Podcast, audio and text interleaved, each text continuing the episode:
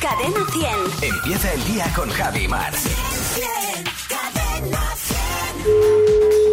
Hola, muy buenos días. Le llamo del Instituto de Estadística Anastera. ¿Con quién hablo? con Rocío. Hola, Rocío, ¿qué tal? Muy bien. Si estoy viendo el acueducto de Segovia y me entran ganas de vomitar, es porque estoy viendo las arcadas. pues sí, probablemente. Si un policía te pega una torta, placa, placa, Pues sí, si te da con la placa más. eh, se cerraría el círculo, ¿no? Claro. Si Buzz Lightyear no tiene ganas de trabajar, va, va, va, ponte las pilas. pues sí, sí. Igual necesita un cambio. Si entra un ladrón a tu casa, te roba y ya que está en tu casa te hace una ñapa para arreglarte el grifo, es Mangiver. pues sí, mira, que ladrón más apañado. Si un pájaro muy muy grande te observa fijamente, estás en el ojo del huracán. Pues sí, puede ser. Sí, porque es una urraca muy grande, ¿no? El huracán. Claro.